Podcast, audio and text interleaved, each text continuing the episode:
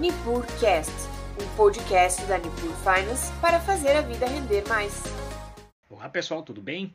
Meu nome é Christian Peliza, sou economista na Nipur Finance e vamos iniciando mais uma edição dos nossos insights semanais, falando sobre o que aconteceu de mais relevante na semana no noticiário econômico e trazendo um resuminho aí do que temos pela frente aí nos próximos dias. Então essa foi uma semana é, até um pouquinho mais tranquila nos mercados, principalmente no mercado brasileiro.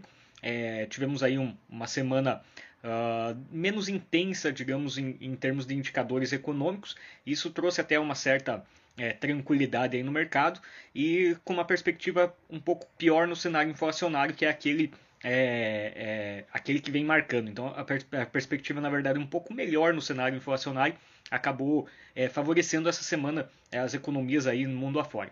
Uh, principal indicador da semana não veio do Brasil, foi a ata do Fed, né, a ata da reunião do Comitê de Política Monetária americano. A reunião já foi há algumas semanas atrás, mas a ata foi publicada essa semana. Então, é, o que se tem hoje é o principal tema aí, o principal foco nas economias globais tem sido esse processo inflacionário forte que tem exigido é, um aperto monetário, quer dizer, uma alta de juros para segurar essa inflação.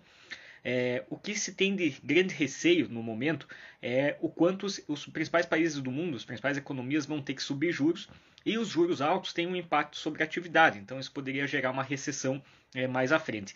Então a ata do, do, do Banco Central americano, a ata da última reunião, ainda tem uma perspectiva é, um tanto desafiadora pela frente, obviamente. É, não, não se tem ainda certeza do quanto a inflação ainda pode ser pressionada, mas alguns indicadores começam a ficar um pouquinho mais positivos. É, a gente teve dados do PCE, que é um indicador de inflação nos Estados Unidos, ele atingiu 0,3% no, no último mês, em linha com o que era projetado.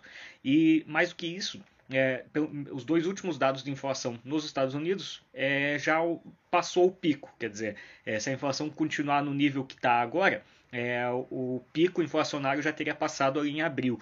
Então é um sinal de que a gente pode estar começando a dar uma invertida aí na questão da aceleração inflacionária. Óbvio né, que os níveis de preço continuam pressionados.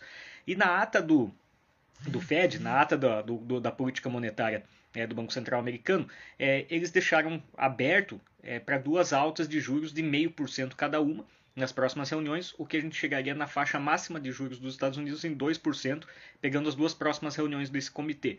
Então, ainda teria margem para mais altas posteriores, mas é, já existe assim uma certa especulação de que talvez duas altas de 0,5%, mais altas de 0,25%, talvez fossem os suficientes. Suficientes, né, na verdade, para que dentro do ciclo de aperto monetário. Ainda é tudo muito, muito inicial, muito preliminar, obviamente, é, mas o importante é pensar que uh, se mantiver como está agora, a gente já começa a ter um ciclo de aperto monetário mais claro. É, ainda é uma situação um pouco indefinida, mas começa a ganhar um pouco mais de contornos. É, o grande, a grande questão, o grande problema é, que tem tornado difícil essa previsão sobre o ciclo inflacionário é os choques de oferta. Uh, são os choques de oferta. Então, é, a guerra da Rússia com a Ucrânia gerou pressão sobre as commodities, a gente teve um pouco de retirada de pressão com o lockdown chinês, é, por um lado, mas por outro também aumenta a pressão pela, parte de insumos. Então, a parte de oferta tem sido o, o grande calcanhar de Aquiles. A gente sabe que a, a, o lado da demanda, é, as altas de juros devem segurar aí o processo inflacionário, mas esses choques de oferta ainda podem incomodar um pouquinho. É, e aí é, é, um pouco tanto imprevisível. Então, por isso que eu acredito que os bancos centrais não têm dado uma margem mais clara do quanto vai ser as altas, porque é, a gente precisa entender o quanto as commodities ainda vão pressionar os índices de preço. No Brasil, tivemos a prévia do IPCA no mês de maio. Né? O IPCA 15 ele veio em 0,59%. Ele veio acima do esperado, que era 0,45%. Isso, num primeiro momento, trouxe até um, um certo, um, um, certo ruído no mercado.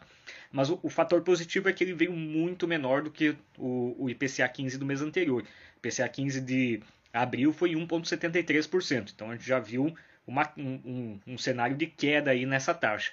É, novamente, temos ainda que manter a atenção pelo lado da oferta, choque sobre o preço do petróleo, choque sobre o preço de alimentos, que pode acontecer vindo da guerra da, da Rússia com a Ucrânia, pode acontecer é, vindo da, da questão chinesa, mas é, num primeiro momento esse ciclo de aperto monetário começa a apresentar os primeiros resultados de, é, de uma inflexão na, na taxa de, na, nas nossas taxas inflacionárias.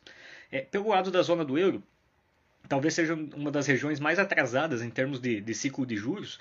É, eles não começaram ainda a fazer nenhum tipo de aperto monetário. É, isso com muito medo da, da recessão que poderia ser gerada a partir da guerra da Rússia com a Ucrânia. As últimas declarações, principalmente da Christine Lagarde, que é a presidente do Banco Central Europeu, é, são de que eles devem começar também a, a subir juros. Né? Nas palavras dela, é, hoje é, os vencimentos mais curtos de juros na zona do euro estão negativos, quer dizer, você tem juros negativos ainda na zona do euro. É, só Japão e zona do euro ainda tem esse privilégio aí no mundo. Uh, em algumas, algumas regiões da, na zona do euro, nem todos os países estão nessa faixa. É, ela entende que até setembro é, os juros negativos devem ser limados, então a gente deve ter altas sucessivas aí e trazendo os juros para um patamar é, num nível zero ou levemente positivos até setembro. Então é, é, é o que se tem de visão é, vindo da, da zona do euro. Tirando as regiões mais desenvolvidas do Brasil, é, na China, a China continua sendo foco dos noticiários com até uma perspectiva um pouco melhor nessa, nessa semana. É, primeira coisa, os lockdowns de Covid estão começando a ser diminuídos, a gente já vê alguns movimentos aí de reabertura, principalmente Xangai, é, o que é um fator muito positivo. A gente viu é, a China é um, é um, grande fornecedor de insumos aí no mundo, né, componentes, enfim, e produtos industrializados. E, e essa, esse fechamento, principalmente Xangai, é, trouxe um aperto em alguns setores. Então essa reabertura é bastante positiva e vem acontecendo gradativamente. Essa semana houve um avanço. Segundo ponto, é, mais uma vez, o, os, as, as, autoridades econômicas na China é, trouxeram a mensagem de que eles vão é, trabalhar com incentivos mais fortes aí dentro da economia para evitar uma desaceleração. É, a China foi um país que começou um processo de desaceleração mais cedo do que os demais. É, aparentemente vai voltar a trabalhar incentivos para não deixar a economia cair muito. Então é, é uma visão positiva. Tem um, um, uma contraparte que é um pouco preocupante em termos de, de demanda é, principalmente por energia, mas uh, é, é, é, no geral é positivo. Em particular para o Brasil, acaba sendo uma boa notícia e a gente ter a China voltando a, a ter uma atividade um pouco mais robusta. Fora isso, uh, ainda falando um pouco sobre é, nível global e pressão inflacionária, nós estamos, tivemos no Brasil, né, é, mais uma troca de presidentes da Petrobras e muito motivada pela questão do diesel e do reajuste no diesel. É, a nível global, os estoques de diesel estão baixos. Então, existe sim uma pressão de preço sobre o diesel, não é exclusividade brasileira. É, esse é um problema que vem aí desde todas essas restrições aí é, pelo lado da, da, oferta de petróleo no mundo.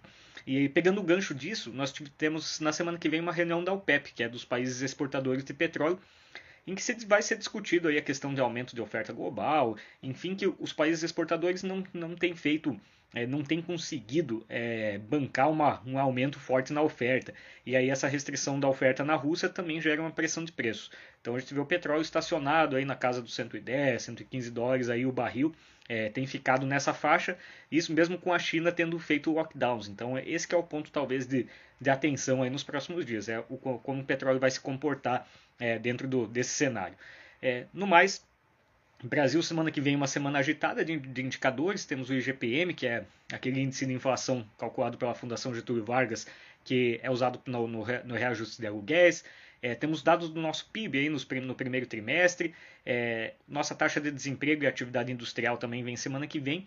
E o nosso índice de preços ao produtor. Então, uma semana forte aí de, de, é, de, de indicadores no Brasil.